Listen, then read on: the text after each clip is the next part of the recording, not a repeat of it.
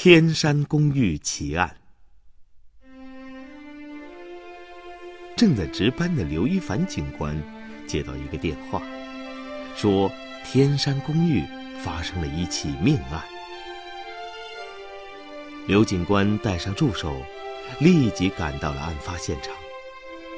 只见死者躺在一张木板床上，左手紧捏着一个床头开关，脸上显出很痛苦的样子，看来是触电而亡。他生前曾拼命挣扎过，所以床单被弄得乱七八糟的。刘警官连忙去把电闸拉下。然后把死者的左手强行掰开，发现那只床头开关坏了，里面有一根铜线露出来。你是怎样发现他死的？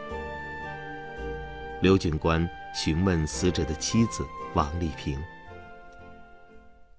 王丽萍揉揉哭肿的眼皮说：“他昨晚不知在什么地方打牌。”今天早上六点回来时，我已经要起床去灶间烧早饭了。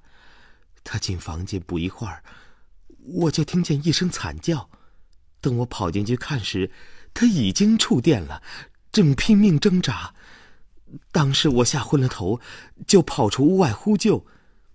可是，等了五六分钟才来了两个邻居，而这时，我丈夫早就被电死了。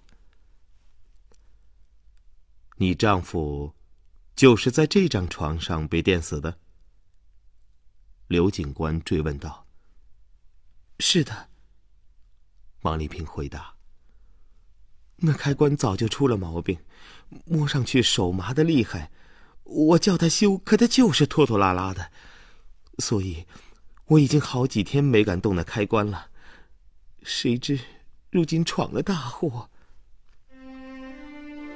你别装出一副伤心的样子了。